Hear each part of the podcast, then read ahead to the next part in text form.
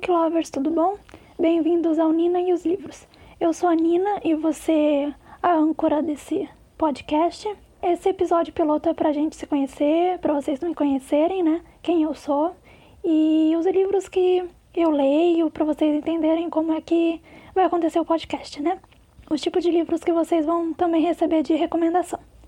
Bom, eu sou jornalista há dois anos e escritora desde 2015. Eu tenho livros e contos na Amazon e também no Wattpad. E sobre os livros que a gente vai ler, eu gostaria de falar um pouquinho sobre a minha jornada literária, né? Como é que eu comecei a ler, o que, que eu li já. Eu comecei a ler aos 11 anos, foi até uma proposta da escola pra gente uh, ler Harry Potter a gente leu Harry Potter 3 e a partir daí eu comecei a ler muito Harry Potter, eu fiquei muito fã e a partir daí eu comecei a a me adentrar mesmo no mundo dos, dos, livros. E desde então eu leio bastante literatura jovem, tanto é que aos 15, 16 anos eu comecei a ler a Meg Cabot. E o primeiro livro que eu li dela foi A Garota Americana. E a partir daí eu comecei a ler Diário da Princesa e os outros livros dela também, até os adultos também até uns 18, 19 anos eu estava lendo os adultos dela. E a, e a partir dos 18 eu li bastante romances de época, literatura feminina, assim. Daí depois disso eu parei de ler um pouco. Eu acho que eu acabei me enjoando, assim, um pouco, porque eu só lia isso. E a partir que eu entrei na faculdade, aos 21, eu tive contato com a biblioteca da faculdade, né? E eu comecei a ler muitos clássicos e livros fora do eixo dos Estados Unidos e Europa, assim. Comecei a ler bastante literatura do Oriente Médio e foi muito gratificante, assim, porque eu tive contato com literatura muito diferente, assim. E foi ótimo para eu entender outras culturas e entender que existem, né, livros incríveis fora do eixo que a gente está acostumado, né? A gente lê, eu acho que a maioria lê muito livros dos Estados Unidos, né? E eu acho que a literatura que eu fui além dela uh, eu consegui entender melhor outras culturas e tudo mais. Foi muito gratificante até para eu entender que tipo de leitora eu estava querendo buscar ser, assim, né? Porque eu não gostaria também só de ler a mesma literatura de sempre, né? Então foi muito importante para eu ir descobrindo o tipo de literatura que eu gostaria de ler e entender também os caminhos do que a literatura que eu poderia procurar. Bom, e a partir disso, né, uh, eu tô aqui hoje lendo a maioria da literatura que eu leio hoje é composta por mulheres. Eu acho que eu sempre li muito mais mulheres. Eu acho que 80, 90% do que eu já li, assim, no total, uh, foi escrita por mulheres. E mulheres, assim, de diferentes épocas, de diferentes culturas, diferentes públicos-alvos também, né? E isso foi me moldando também muito uh, enquanto escritora, né? Eu acho que a literatura me me proporcionou bastante isso também. E além de mulheres, eu leio bastante, acho que de uns dois anos para cá, eu comecei a ler bastante literatura LGBT, porque eu tive contato com, com a Amazon, né? E eu comecei a ler bastante e-books. Uh, e isso proporcionou muito que eu lesse uh, autores independentes. E eu entrei em contato com muitos autores LGBTs e uh, autores negros também, autores fora do, da literatura massiva, assim, né? E com enredos muito incríveis, assim, que você não encontraria isso numa literatura uh, comum, assim, né? Além disso, eu, eu tento ler bastante uh, literatura escrita por pessoas negras, né? Faz uns dois anos que eu, eu leio bastante, assim, eu tento procurar fora desse eixo, né, da literatura branca, porque também é uma maneira da gente aprender muita coisa, assim e entender que a literatura não existe um normal numa literatura, né? E o que vendem na verdade é um normal, né, de pessoas uh, homens, né?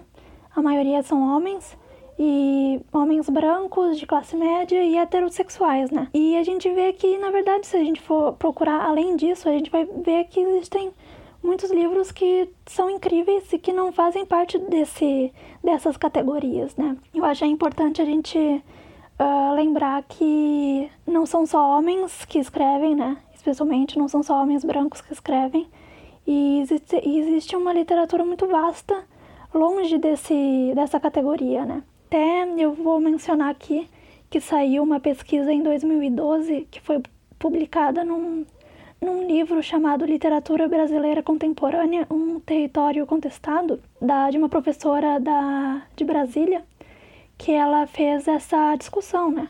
Ela pesquisou sobre a literatura, sobre quem fazia essa literatura e quem era representado nessa literatura. E como eu disse, a maioria dos, das pessoas que escrevem são homens brancos e majoritariamente do Rio de Janeiro. Rio e São Paulo é o eixo principal, né? E quanto aos personagens, também não fogem disso, né? São homens brancos, de classe média e heterossexuais, né? Que moram em metrópoles. A gente vê que, enfim, é muito triste se a gente for realmente perceber, né? Porque pessoas que, por exemplo, mulheres que não têm referências sobre outras mulheres, é difícil uh, se identificar com a literatura dos homens. Acho que homens podem escrever sobre mulheres, mas obviamente eles nunca vão ter a vivência do que é ser uma mulher. Então, eu acho que muitos homens que escrevem mulheres, a gente, enquanto mulher, vê que, enfim, é, é meio real algumas coisas, né? E é ótimo a gente perceber que existem mulheres que escrevem e que fazem uma literatura de mulheres, né? Não uma literatura simplesmente feminina, porque eu acho que você encerra muito a mulher quando você diz que é literatura feminina, né?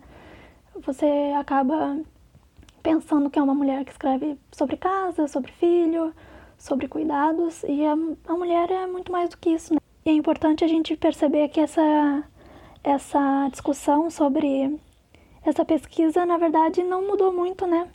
Eu acho, foi de 2012 a pesquisa, mas no, nas grandes editoras, acho que ainda não mudou muito essa, esse panorama, né? Se a gente vê, por exemplo, a literatura LGBT, a gente vê que muitos heterossexuais escrevem sobre literatura LGBT simplesmente porque tem um conhecimento, mas porque às vezes eles entendem que existe um público, né? E realmente uh, o público LGBT está crescendo bastante. E a gente percebe que, mesmo assim, né, a literatura LGBT produzida por pessoas negras, por mulheres, ainda é muito nichada, assim, né? Ela tem um nicho específico, você, ela é meio inalcançável, né? É como se ela encerrasse assuntos particulares só sobre essas categorias, né? Eu acho que talvez por isso que afaste muitas pessoas também, né? Então é isso. Vocês vão perceber que a literatura que eu vou recomendar para vocês não parte da, de homens brancos, classe média, heterossexuais, porque realmente não faz parte mais da minha vivência, assim. Eu parei bastante de ler isso e eu acho que homens eu quase nunca consumi. Então, as leituras que eu vou indicar para vocês vai realmente fugir desses, desse, dessas categorias. E são leituras assim que eu considero até meio mistas assim, né? Não tem um caminho só, não tem um gênero só. E eu acho que isso é muito legal para a gente entender que tipo de literatura, que tipo de mundo a gente também quer criar, a gente quer, a gente. é a nossa visão de mundo, assim, né? Eu tento o máximo possível ser. Uh, acolher as pessoas e eu busco isso na, na literatura que eu, que eu leio, né?